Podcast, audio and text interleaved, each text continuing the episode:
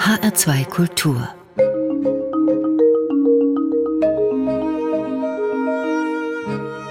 Doppelkopf Heute am Tisch mit dem Dirigenten Hartmut Hähnchen, Gastgeberin ist Susanne Pütz. Wenn jemand eine Reise tut, so kann er was erzählen. Den Satz kennt man und auf einer Reise, da stellen sich manchmal auch die Weichen fürs Leben. Die Erfahrung haben Sie gemacht, Hartmut Hähnchen, als Sie Anfang der 50er Jahre als, ich denke so sieben, achtjähriger mit Ihren Eltern im Zug nach Berlin saßen. Da stellten sich die Weichen für ihr weiteres Leben, denn sie bekamen in ihrem Abteil unverhofften Besuch. Wer kam denn da rein? Rudolf Mauersberger kam in das Abteil und äh, sah drei Jungs sitzen. Mauersberger, muss man sagen, war der Kantor der Kruzianer in Dresden, äh, richtig. des Dresdner Kreuzchors. Ja. Und äh, er schaute überall offensichtlich danach, wo er Nachwuchs bekam. Und er hatte ja sehr viel also es ist nicht so, dass da Mangel war, aber er interessierte sich halt und sprach meine Eltern an, ob das nicht was für die drei Jungs wäre. Meine Brüder waren dann eigentlich schon zu alt dafür und so bin ich dann von den dreien übrig geblieben und habe dann zwei Jahre die Vorbereitung gemacht für den Kreuzchor und am 17. Juni 1953 habe ich dann meine Aufnahmeprüfung gemacht. Das ist ein historischer Tag gewesen, der Tag, an dem Tausende in Leipzig und Dresden gegen das kommunistische System aufgestanden sind und dieser Tag von Armee, Polizei mit Panzern niedergeschlagen wurde. Genau an dem Tag, da sind Sie alleine durch Dresden gegangen. Was haben Sie denn davon mitbekommen? Haben Sie überhaupt was mitbekommen? Ja, schon. Zunächst, dass eben äh, gar kein Verkehrsmittel fährt. Das heißt, ich musste von dem Vorort, wo wir wohnten, äh, bis zur Eisenacher Straße, das sind 21 Kilometer, äh, bin ich also losmarschiert. Wie lange waren Sie da unterwegs? Na, da bin ich vier Stunden unterwegs gewesen. Also ich musste früh aufstehen, denn mittags war die Aufnahmeprüfung. Und äh, das war natürlich sowieso von der Atmosphäre her sehr merkwürdig, weil die Straßen eigentlich leer waren, bis man dann in die Innenstadt kam, wo Menschenmassen auf der Straße waren. Und äh, dann äh, bin ich über den Postplatz, weil das genau auf der Strecke liegt. Oder besser gesagt, ich wollte über den Postplatz und da kam der Demonstrationszug und ich sah schon in den Ruinen, die damals ja noch am Postplatz standen, waren russische Panzer von hinten reingefahren. Also aus den Fenstern schauten nur die Rohre der Panzer, was gespenstisch ist. Und als ich äh, dann weiterlief und der Demonstrationszug äh, näherte sich, kamen dann nochmals äh, russische Panzer auf der Straße und sind einfach in die Menge gefahren. Und äh, da habe ich die sterbenden Leute schreien hören. Und 50 Jahre lang hat man mir immer gesagt, das hast du geträumt, das ist nicht wahr. Bis nach 50 Jahren endlich wirklich mal das untersucht wurde und inzwischen gibt's für die da umgekommenen ein kleines Denkmal auf dem Postplatz. Also ich habe nicht geträumt. Das waren dramatische Eindrücke vor dieser Aufnahmeprüfung. Wie sind Sie aber denn mit diesen Eindrücken? Sie sagen ja, nach 50 Jahren sind Sie quasi rehabilitiert für ja. Ihre Eindrücke worden. Ähm, aber wie sind Sie in dem Moment damit umgegangen? Das ist irgendeine Art von Schockstarre und äh, ich habe das auch erstmal gar nicht irgendwie verarbeiten können. Und natürlich, mein Ziel war nicht der Postplatz. Ich musste also noch ungefähr zehn Kilometer weiter. Und äh, deswegen bin ich auch äh, so schnell wie möglich da weg. das ist eigentlich erst viel später in mir so bewusst geworden, was ich da erlebt habe. Sie sind zu Ihrer Aufnahmeprüfung tatsächlich gegangen und Sie ja. haben die auch bestanden. Von da an hat sich das Leben für Sie auch geändert. Sie haben nicht mehr in dem Vorort von Dresden gewohnt, sondern Sie sind ins Internat, ins sogenannte Alumnat umgezogen mit vielen anderen Jungs, die dort bei den Kruzianern gesungen haben. Wie sah denn der Alltag für Sie aus? Ach, zum Teil auch ganz lustig. Wir hatten ja damals nicht den Luxus, wie er heute ist. Wir hatten einen Schlafsaal für 80 Jungs. Muss man sich mal gut vorstellen. Also das äh, war schon zum Teil sehr heiter. Aber da wurde natürlich auch für Disziplin gesorgt und der Alltag war doch schwer. Aber auch schön. Also wir hatten ja äh, neben der Schule hatten wir jeden Tag als die Kleinen, wie wir bezeichnet wurden, hatten wir fünf Stunden Probe. Und da bleibt natürlich dann nicht mehr viel Zeit für irgendetwas anderes. Wir hatten eine Stunde Freizeit am Tag von 13 bis 14 Uhr. Da bleibt gerade noch Zeit zum Kicken vielleicht. Musste man Fußball spielen, musste zum Friseur und auch noch Klavier üben. Also oh. so viel Zeit war da nicht. Mal nach Hause zu den Eltern oder zu den zwei Brüdern, war das überhaupt möglich? Denn Sie haben ja auch an den Wochenenden gesungen. Ja, das war äh, also ganz schwer. Es war immer nach dem Gottesdienst am Sonntag. Das heißt, ich war dann ungefähr um eins zu Hause und musste dann um sechs wieder weg. Das war mein Zuhause in der Zeit. Die Ausbildung muss Sie aber bei den Kruzianern dennoch so geprägt haben, dass Sie dann im Anschluss auch Musik studieren wollten. Wie kam das bei Ihren Eltern an? Nicht gut. Also mein Vater war da ganz strikt dagegen. Ich hatte einen größeren Bruder, der auch eigentlich Musik studieren wollte, der sehr gut auf dem Klavier war, also wirklich pianistische Fähigkeiten hatte. Und das wollte mein Vater nicht. Und mein ältester Bruder war sehr brav und hat das dann nicht gemacht. Ich war nicht so brav und habe gesagt, ich mache das, worauf mein Vater gesagt hat, okay, du kannst das machen, du kannst weiter hier wohnen, aber du musst ansonsten für dich selber sorgen. Von mir kriegst du kein Geld. Wie macht man das als 15-Jähriger? Ähm, man hat das Glück, dass eben in demselben Vorort äh, eine Kantonstelle frei war und dringend jemand gesucht wurde, der eben die sonntäglichen Gottesdienste spielt und eben die anderen Dienste, die ein Kantor äh, macht und auch den Chor, die Kantorei pflegt. Und als 15-Jähriger. Als 15-Jähriger. Und da habe ich mich gemeldet und habe die Stelle gekriegt und habe deswegen auch als genau zu meinem 15. Geburtstag habe ich mein erstes Konzert dann mit Orchester und Chor dirigiert. Ja, und trotz dieser Erfahrung hat man sie an der Musikhochschule abgelehnt so kann man es nicht sagen. Man hat mich aufgenommen als Sänger, aber nicht, man hat mich abgelehnt als Dirigent. Ich habe mich natürlich als Dirigent beworben, da bin ich abgelehnt worden, weil mein Klavierspiel nicht gut genug war. Damals war es Voraussetzung, dass man wenigstens in Anführungsstrichen ein Beethoven-Konzert spielt als Aufnahmeprüfung. Und das konnte ich nicht. Ich habe Bach F-Moll gespielt und das war zu wenig. Sie saßen ja aber jeden Sonntag auch an der Orgel, das heißt, ganz so schlecht kann es nicht gewesen sein. Und wenn Sie sagen, Bach F. Moll eben gespielt, dann wird es nicht so wenig gewesen sein. Naja, ich bin nie ein guter Pianist gewesen und auch nicht geworden, aber äh, fürs Dirigierstudium. Äh, hatte man damals noch andere Man hatte andere Maßstäbe, äh, das sieht heute auch ein bisschen anders aus.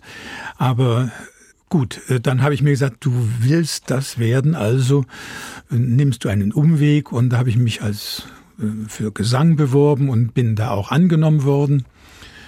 Und habe ja dann diesen Dienst als Kantor weitergemacht und schon immer mich mit Aufführungspraxis und äh, alten Partituren beschäftigt in der Sächsischen Landesbibliothek und habe dann ein Hasse-Requiem ausgegraben, der damals vollständig in Vergessenheit geraten war und habe das selber in Partitur geschrieben, die Stimmen geschrieben und alles selber gemacht. Es gab ja auch keine Kopiermaschine oder sonstige Hilfsmittel und habe mit meiner Kantorei dieses sozusagen zur Wiedererstaufführung gebracht. Und die wurde hm, durchaus beachtet und ich habe auch viel organisiert. Ich habe es dann nicht irgendwo gemacht, sondern in der Annenkirche in Dresden. was ja damals sozusagen die Kirche war, weil die Kreuzkirche ja noch nicht wieder aufgebaut war. Und da habe ich die Herren Professoren, Professor Neuhaus und Professor Hinze eingeladen und gesagt, äh, hört doch mal zu, vielleicht äh, ist das doch eine Möglichkeit, dass ich Dirigieren studieren kann. Und hinterher kam Professor Hinze zu mir und sagte, jetzt müssen wir dich wohl nehmen. Das war aber ganz schön mutig. Also, dass man sich traut, auch tatsächlich zur Hochschulleitung zu gehen und zu sagen, jetzt kommen Sie mal und hören Sie mal, was ich kann, oder? Ja, ich, ich fand das äh, damals normal, dass ich einfach dahin gehe. Also äh, das gehört ja auch zum Dirigenten ein bisschen Durchsetzungsvermögen und das hatte ich offensichtlich auch als junger Mann schon, denn man muss sich auch vorstellen, als 15-Jähriger habe ich vor einem Chor gestanden, wo das Durchschnittsalter über 60 lag. Also dass die überhaupt äh, akzeptiert haben, unter meiner Leitung zu singen, das ist für mich heute noch ein Wunder.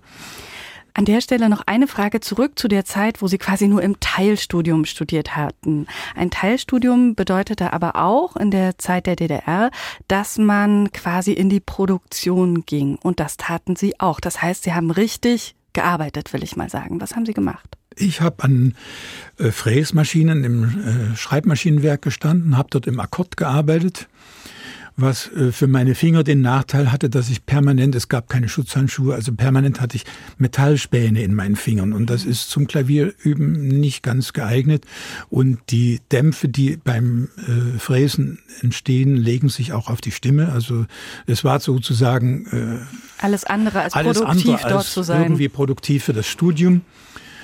Ich habe da viel gelernt äh, über die Arbeiterklasse, aber glaube nicht das, was man wollte, was ich da lerne. Denn ich musste dieses ähm, halbe Studienjahr machen, weil ich politisch eben nicht reif war. Ich habe die politische Aufnahmeprüfung nicht bestanden. Sind Sie denn politisch gereift in dieser Zeit? Oh, ich denke, ich, wenn ich so zurückdenke, war ich eigentlich mit dem Erlebnis vom 17. Juni 1953 schon gereift ohne dass ich das wusste. Es hat sich daraus eine ganz klare Haltung für mich immer entwickelt und ich habe dann als 16-Jähriger, und das ist der Beginn meiner großen Stasi-Geschichte, habe ich Flugblätter gedruckt gegen die Wahlen. Wobei man sich unter Drucken vorstellen muss, äh, dass das ja in der DDR nicht ging. Das habe ich mit einem Handstempelkasten gemacht. Und da ist die Stasi auf mich aufmerksam geworden und hat wirklich alles versucht herauszubekommen, ob ich es war. Glücklicherweise konnten sie mir es nicht beweisen, sonst wäre ich wahrscheinlich auch kein Dirigent geworden, sondern irgendwo im Knast gelandet auf diese Zeit, auch auf die Repressionen durch die Stasi, da werden wir nachher im Laufe der Sendung auch nochmal zurückkommen. Jetzt will ich nochmal auf einen anderen Punkt schauen. Sie hatten es eben schon mal angedeutet. Sie haben eine ganze Sinfonie, die Partituren, die einzelnen Stimmen von Hand abgeschrieben. Denn Mangel, das war ja so in der DDR eine Art Programm, Mangel an Noten, an Notenpapier, an Aufnahmen, an Partituren, Wagner, Maler und so weiter. Das war nicht einfach so zu bekommen. Und auch was letztendlich in den Konzerten aufgeführt wurde, das unter unterlag einer Reglementierung, einer Quote. Das gab es auch in der Popmusik. Aber wie sah denn diese Reglementierung in der Klassik aus? Naja, es gab eigentlich drei Kategorien. Es gab die Kategorie klassische Musik, also aus der Klassik, die ja auch gut vertreten war durch die Verlage in Leipzig. Also das Material war auch durchaus in hoher Qualität verfügbar. Und dann gab es die äh, Kategorie zeitgenössische Musik aus den sozialistischen Bruderländern und aus der DDR. Und dann gab es die Rubrik äh, Musik aus dem kapitalistischen Ausland. Und die war natürlich äh, sehr beschränkt. Das waren, wenn ich mich gut erinnere, zehn Prozent. Und da kam natürlich hinzu, selbst wenn man die zehn Prozent machen wollte, dass man das nicht unbedingt machen konnte, weil das sofort verbunden war mit Valuta, die die DDR nicht hatte. Also um das Geld zu bekommen, um die äh, Rechte abzugleichen. Die, die Rechte abzugelten oder das Material zu bekommen überhaupt. Das war also manchmal ein Riesenkampf und ist oftmals einfach nicht gelungen. Musik der Bruderländer, damit meinen Sie auch Musik von Dimitri Schostakowitsch? Ja. Das war Musik aus dem Bruderland, und zwar der Sowjetunion. Aber gerade diese doppelbödige Musik, die gab es dann auch doch nur portionsweise. Hartmut Hähnchen, Sie haben die Musik von Schostakowitsch intensiv kennenlernen können. Sie haben bei einem der Schostakowitsch-Experten bei Jewgeni Mrawinsky studiert, aber auch Arvid Jansons und Kurt Sanderling studiert. Was haben Sie da mitbekommen, was man beim bloßen Partiturstudium von Schostakowitsch nicht erfährt? Naja, in Schostakowitschs Musiksprache muss man, denke ich, doch eine ganze Menge wissen, um genau auch für das Publikum deutlich machen zu können, was ist sozusagen die zweite Lage dahinter. Denn Schostakowitsch musste ja also nach der vierten Symphonie dann doch seine Musiksprache wesentlich verändern, um überhaupt überleben zu können. Also das ist ja ein großer stilistischer Bruch nach der vierten zur fünften Symphonie. Aber eben eine Sache, was mir Sanderling eben nahegebracht hat, warum am Ende der fünften Symphonie in dieses A, also ja beinahe drei Minuten unentwegt gespielt wird, dieses hohe A schneidend und immer wieder. Er sagt äh, im Russischen, damals konnte ich auch noch einigermaßen Russisch, im Russischen ist das natürlich Ja und Ja heißt ich. Und hm. Schostakowitsch sagt am Ende, ich bin aber immer noch da und ich bin immer noch ich, auch wenn ich jetzt meinen Stil verändert habe. Und solche Dinge sind natürlich ganz wichtig zu wissen. Äh, und ich habe ja Schostakowitsch auch zweimal persönlich sprechen können. Das ist etwas, was sicher auch die Leute in der DDR verstanden haben. Ich hatte ja das Glück, teilzuhaben an dem ersten kompletten Schostakowitsch-Zyklus, der überhaupt in der DDR oder überhaupt in Deutschland äh, gemacht wurde mit der Dresdner Philharmonie. Und das war schon äh, ein Erlebnis in doppelter Hinsicht. Einige Leute haben den Saal verlassen, mit Türe geschlagen, weil ihnen das zu viel war. Äh, andere waren also äh, emotional so äh, gepackt, dass es ihnen auch zu viel war. Also das mhm. war schon in der Zeit etwas, was die Menschen unheimlich angesprochen hat oder auch eben die Menschen beinahe zerstört hat, diese Musik. Aber es war wichtig für diese Zeit und ich halte es auch für unsere Zeit immer noch für wichtig und ich dirigiere heute auch noch sehr viel Schostakowitsch. Wir hören jetzt auch einen Ausschnitt und zwar aus seiner achten Sinfonie, aus dem dritten Satz, dem Allegretto. Sie haben bewusst diesen dritten Satz ausgewählt. Warum? Das ist äh, für mich so eine Stelle, wo ich, wenn ich es dirigiere, den Musikern versuche zu erklären, wie eine bestimmte Stelle gespielt werden muss. Und es gibt, äh, nachdem also das mit den Streichern das ist wie ein Panzer, der geradeaus fährt. Also immer ohne Rücksicht auf alles, was ihm im Weg steht, einfach fährt, fährt, fährt. Das ist also, hat keine Emotion. Das ist eine Maschine, die da zu hören ist. Und plötzlich kommen hohe Holzbläser dazu, die ganz scharf und ganz schrill sind und genauso habe ich die Menschen sterben hören, als die Panzer über sie fuhren. Und wenn ich den Holzbläsern in der Probe äh, diese Geschichte sage, dann kriege ich eben keinen schönen Klang, sondern wirklich einen beißenden, scharfen äh, Klang der Holzbläser. Und äh, so kriegt man natürlich dann auch den Inhalt in die Musik, äh, der Schostakowitsch vorgeschwebt hat.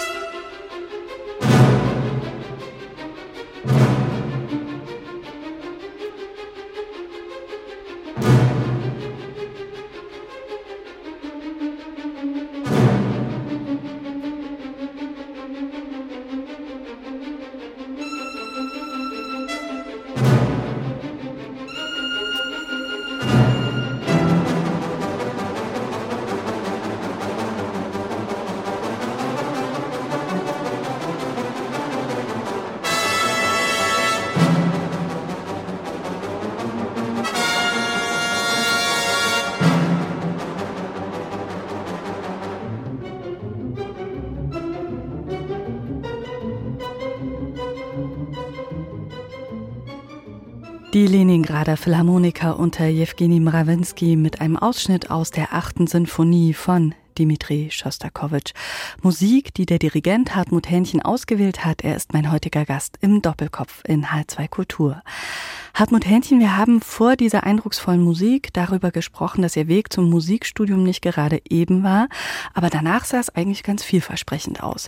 Sie sind als erstes nach Halle gegangen und ich fasse das jetzt mal kurz zusammen. Danach ging es für Sie nach Zwickau. In der Zeit haben Sie damals auch an der Staatsoper in Berlin Ihr Debüt gegeben, waren anschließend erster Kapellmeister an der Dresdner Philharmonie und schließlich Chefdirigent an der Oper in Schwerin. Und dort wurden wiederum die Weichen mit Schostakowitsch ganz maßgeblich für ihr weiteres Leben gestellt. Und zwar mit einer Aufführung der zweiten Sinfonie von Schostakowitsch. Was passierte da? Das war eine Parteiveranstaltung, ein Festakt äh, der Sozialistischen Einheitspartei Deutschlands. Und es wurde von mir verlangt, dass ich nur den Schlusschor, äh, den Lob auf Lenin, dirigiere und den ersten instrumentalen Teil weglasse. Und das habe ich verweigert. Ich habe gesagt, das Ganze oder nichts, weil dieser Schlusschor nur zu verstehen ist, wenn man die Zwölftönigkeit äh, des Stückes davor gehört hat, dann hat das natürlich einen vollständig anderen Kontext. Dann hat das genau, was Absurdes, dieses Ende. Ja, mhm. das, das ist, dann klingt es wirklich ganz absurd.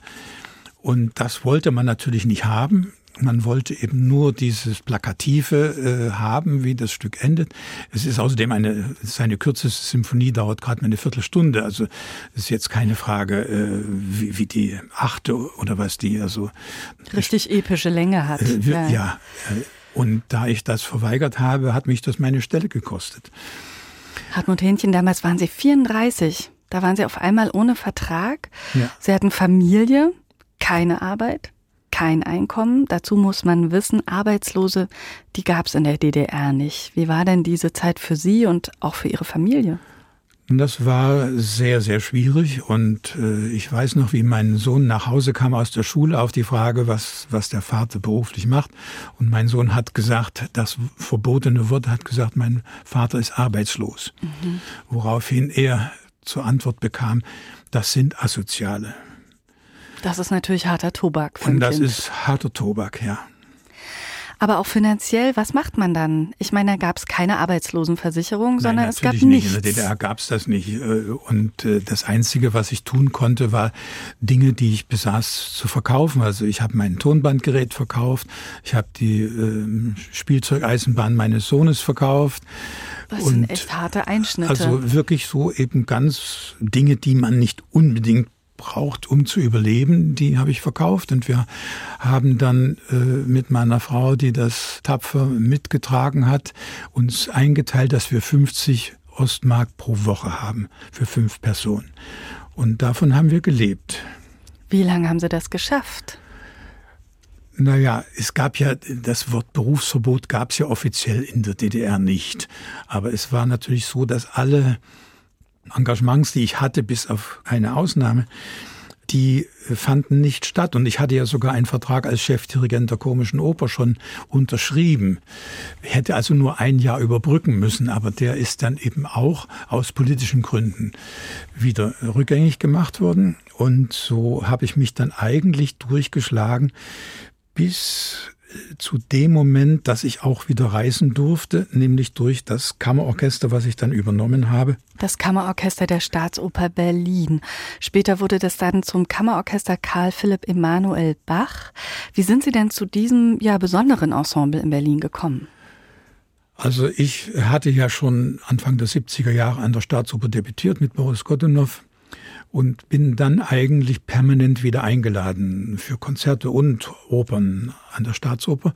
Und Hans Pischner, der damals der Intendant war und selbst Mitglied des Zentralkomitees der SED, war der einzige, der äh, mich nicht vollständig hat fallen lassen. Mhm.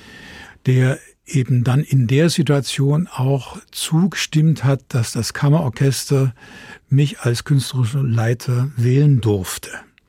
Wir sprechen gleich über diese besondere Verbindung zu diesem Ensemble weiter. Wir hören aber erstmal Musik. Und zwar Musik von Karl Philipp Emanuel Bach, wohl der berühmteste Bach-Sohn. Und wir hören aus seiner Sinfonie in G-Dur den ersten Satz. Musik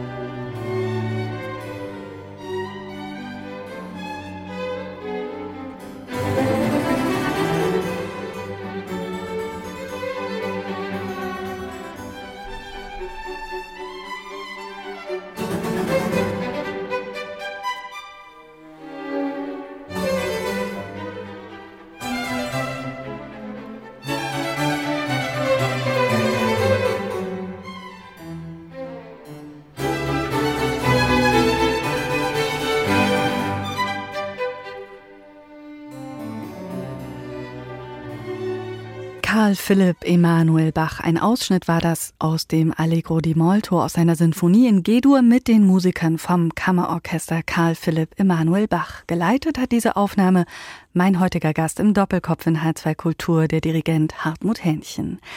Karl Philipp Emanuel Bach, seine Musik, die hat eine ganz wichtige Rolle für Sie gespielt. Sie haben viele seiner Werke aufgeführt und vor allem auch eingespielt. Das klingt heute ganz selbstverständlich, aber Anfang der 80er Jahre, da konnte man mit Karl Philipp Emanuel Bach gar nicht so viel anfangen. Sie aber schon. Warum?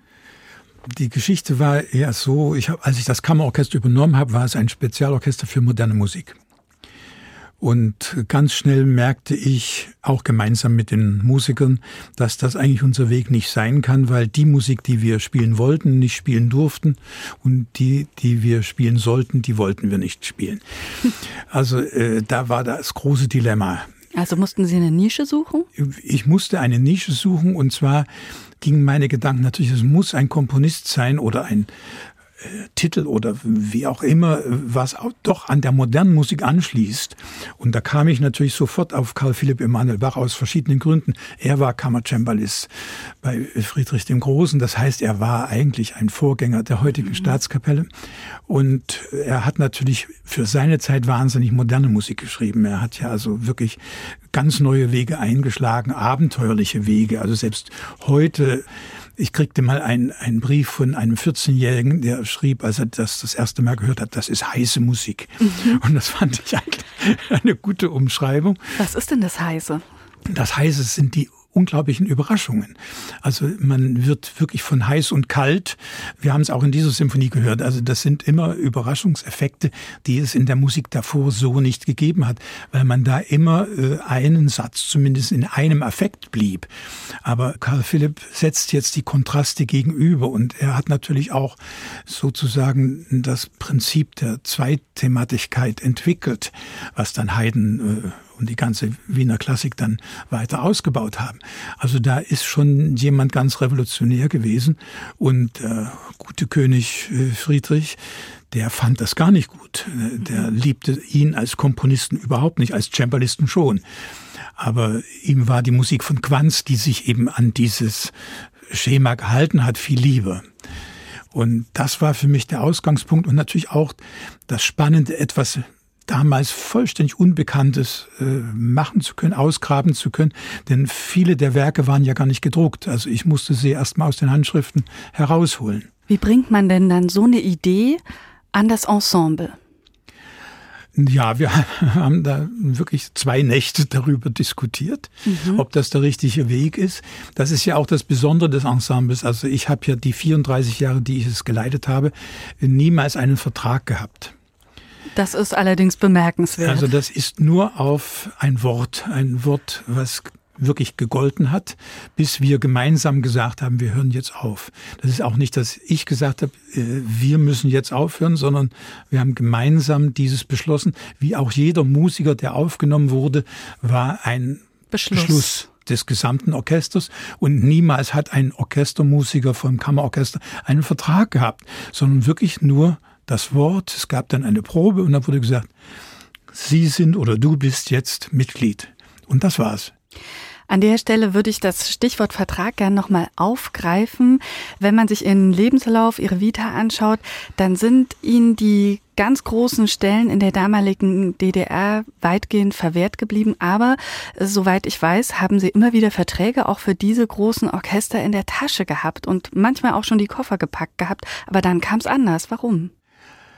Es ist äh, offensichtlich eine Hinhaltetechnik der DDR-Regierung der Oberen gewesen, mich äh, hinzuhalten und immer wieder neue Verträge zu geben, die ich zum Teil auch unterschrieben habe, wie zum Beispiel in Berlin oder Dresden, die dann am Ende eben nicht zustande gekommen sind, immer mit der Begründung, dass ich äh, politisch für solche Stellen nicht reif bin, denn man darf nicht vergessen, dass der Chefdirigent eines Orchesters, wenn er nicht aus dem Westen kam, gab ja ein paar Ausnahmen, auch der staatliche Leiter war. Das heißt, er war auch die Kontaktperson für die Stasi.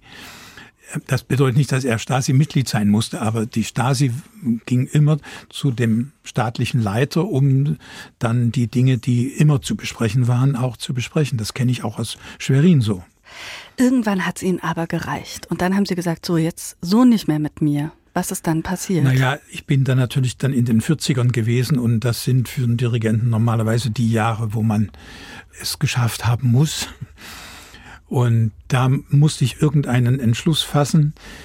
Es gab ja vorher äh, eine bemerkenswerte Situation, dass ich plötzlich auf eine Japanreise die ganze Familie mitnehmen durfte. Aha, und dann haben Sie schon gedacht, die warten darauf, dass und ich vielleicht da war drüben mir klar, bleibe? jetzt ist die große Hoffnung, dass ich mit der ganzen Familie wegbleibe. Und da waren wir uns aber einig, äh, dass wir gesagt haben, den Gefallen tun wir ihnen nicht. Wir kommen wieder zurück. Das ist offensichtlich nicht mit Dank aufgenommen worden, aber äh, jedenfalls gab es dann den nächsten Vertrag, der wieder nicht zustande kam.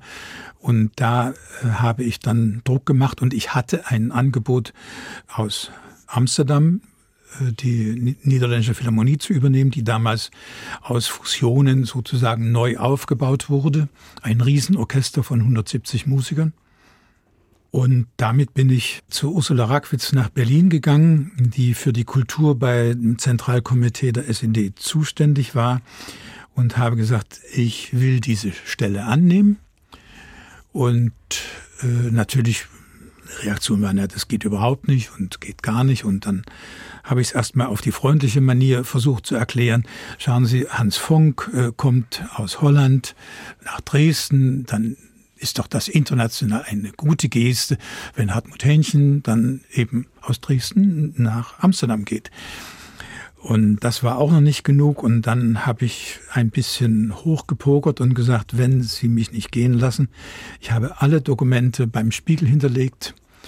Und wenn das nicht funktioniert, dann wird das da veröffentlicht und dann haben Sie eine zweite Biermann-Affäre. Das wollte keiner in der Und DDR. das wollte keiner, denn die Biermann-Affäre hat äh, dem Ansehen der DDR äh, sehr, sehr geschadet. Und äh, so kam es dann dazu, dass ich die Ausreisegenehmigung bekam, sozusagen unter der Bedingung, dass ich 20 Prozent meiner Einkünfte, meiner weltweiten Einkünfte an die DDR bezahle, äh, habe ich dann die Ausreise bekommen. Sie haben sich quasi selber freigekauft. Richtig. Sie haben Dresden verlassen, aber Sie haben, ich weiß, regelmäßig Briefverkehr mit den dortigen Behörden noch gepflegt. Was hat Sie denn damit immer noch verbunden, dass Sie den geschrieben haben? Das ist eigentlich ein bisschen Provokation gewesen. Ich habe das immer geliebt.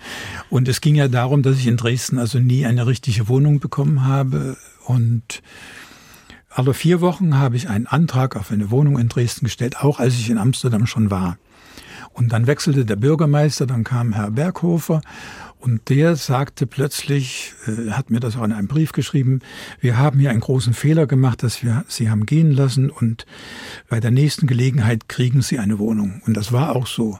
Ich bekam dann, äh, ich bin ja 86 weg, 1987 bekam ich eine Wohnung. In Dresden und in Dresden, in Amsterdam. die ich aber gar nicht brauchte, aber ich habe sie trotzdem genommen und habe die zur Verfügung gestellt für Musikstudenten, die es eben ganz schwer haben, in Dresden irgendwas zu finden, wo sie auch üben können. Und in diesem Haus konnten sie eben Tag und Nacht üben, ohne dass sie andere störten.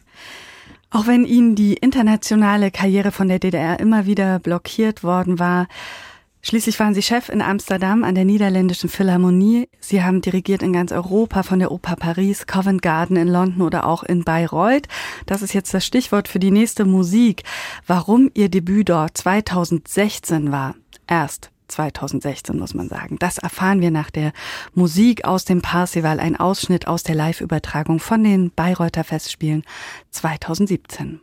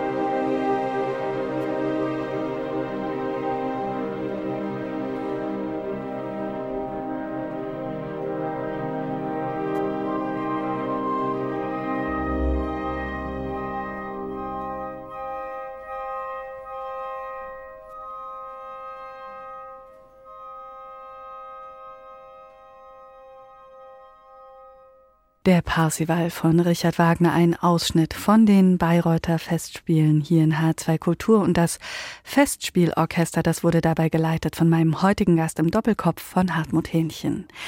2016, da waren Sie das erste Mal Dirigent dieses Festspielorchesters in Bayreuth.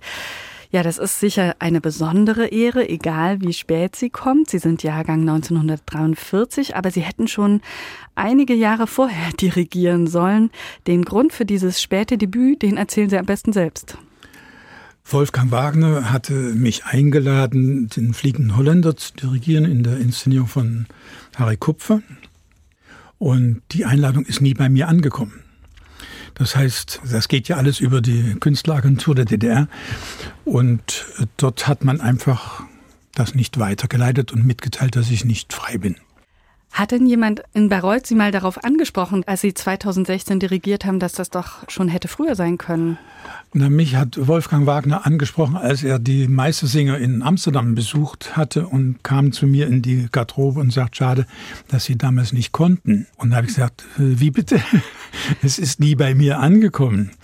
Und ich meine, er hatte ja Erfahrung mit der Künstleragentur und er verstand auch, dass das jetzt äh, wahrscheinlich wirklich so ist, wie ich es äh, gerade gesagt habe. Also ich habe die Einladung, da das ja in den 80er Jahren war, wo ich äh, eben nichts durfte, ist gar nicht zu mir gekommen.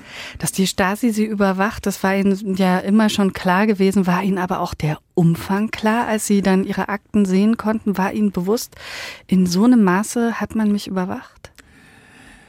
Also das Ausmaß äh, ist mir nicht bewusst gewesen, muss ich sagen. Und äh, ich habe ja jetzt nur 930 Seiten, die jetzt so langsam zusammengetragen wurden. Aber die entscheidenden Phasen, also die ganze Schweriner Geschichte und die ganze Hallenser Geschichte, die ist nicht dabei. Also da müssen sehr viele Akten vernichtet worden sein.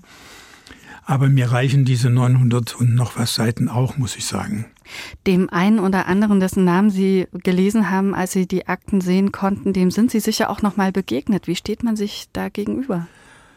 Äh, sachlich. Und nochmal auf die Akten selbst zu kommen, als Sie die gelesen haben. Diesen, Sie sagen nur 980 Seiten. Ich finde, das sind ganz umfangreiche Seiten. Was ist Ihnen beim Lesen dieser über ihr persönliches Leben geschriebenen Zeilen und Dokumente. Was ist Ihnen da durch den Kopf gegangen? Ach, wissen Sie, das sind, äh, das reicht von Lachen bis Weinen. Äh, Lachen deshalb, wenn eben irgendein armer Stasi-Mitarbeiter vor der Tür steht, wo ich gewohnt habe, und der dann genau minutiös beschreibt, welche Straßenbahn in welchem Perron ich eingestiegen bin, wo ich ausgestiegen bin, dass ich für meine damalige Freundin einen Kaffee gekauft habe und dass ich den Regenschirm aufgespannt habe und also wirklich vollständig nichtige Dinge seitenweise. Ich würde nie so ein Tagebuch schreiben. Also, und das hat schon was Komisches. Und da kommt natürlich dazu, dass das Deutsch, was da geschrieben wird, zum Teil katastrophal schlecht ist wo man ja doch auch einen Rückschluss auf die Bildung, Bildung derjenigen äh, machen kann. Wo es dann eben ganz schmerzhaft wird, ist da, wo aus der Familie heraus, also nicht aus der engeren Familie, aber ein Onkel von mir hat also ganz fleißig für die äh, Stasi gearbeitet und äh, da wird es dann schon dramatisch und schmerzhaft. Lassen Sie uns am Ende dieser Stunde nochmal genau auf Ihre musikalische Arbeit schauen. Sie schreiben auf Ihrer Homepage explizit, dass Sie immer wieder als Spezialist für viele Komponisten und so ziemlich für alle Epochen gelten. Stört Sie das oder ehrt Sie das, weil Sie das so explizit schreiben? Ich habe das ganz bewusst mal zusammengestellt. Ich habe ja auch die Quellen dazu genannt. Ich finde es wunderbar, aber in unserem Geschäft heute muss man in eine Schublade passen. Und das gelingt bei mir nicht. Also man kann mich in keine Schublade stecken und das ist sicher vom Marketing her äh, ein großes Problem. Aber das stört mich nicht. Also und, ich liebe das. Und insofern gelten Sie weiter als Schostakowitsch, Haydn, Bach und Mozart-Experte und sind in ganz vielen Richtungen unterwegs. Genau. Genau. Hartmut Hähnchen, Sie haben und werden sicherlich auch weiter mit sehr vielen Musikern und Solisten zusammenarbeiten, wenn Sie proben, wenn Sie anfangen mit einem neuen Stück. Was ist dabei für Sie wesentlich? Naja, äh, eigentlich ist das Ziel, was ich mir stelle, äh, im Gegensatz zu Kollegen, die das ganz anders sehen, das Ziel, was ich mir stelle, dass ich erstmal begreife, äh, was für den Komponisten wirklich die Aussage des Stückes ist und dass ich dann versuche zu selektieren, was ist für einen heutigen Hörer die Essenz daraus. Also nicht alles, was ein Komponist vor 300 Jahren wollte, ist für einen heutigen Hörer nachvollziehbar, weil wir ganz anderes Wissen haben. Und deswegen muss man da auch selektieren. Ich spiele für ein Publikum von heute und ich, man kann natürlich und muss sich historisch genau informieren, aber wir haben kein historisches Publikum. Und deswegen versuche ich das zu übertragen auf das, was für heutige Ohren eben auch zu hören ist und zu verstehen ist. Vielen Dank, Hartmut Hähnchen, dass Sie heute zu Gast bei uns im Doppelkopf in H2 Kultur gewesen sind.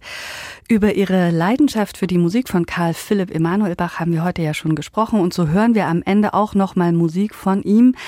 Davor sage ich nochmal Danke an alle, die uns heute zugehört haben. Tschüss sagt Susanne Pütz.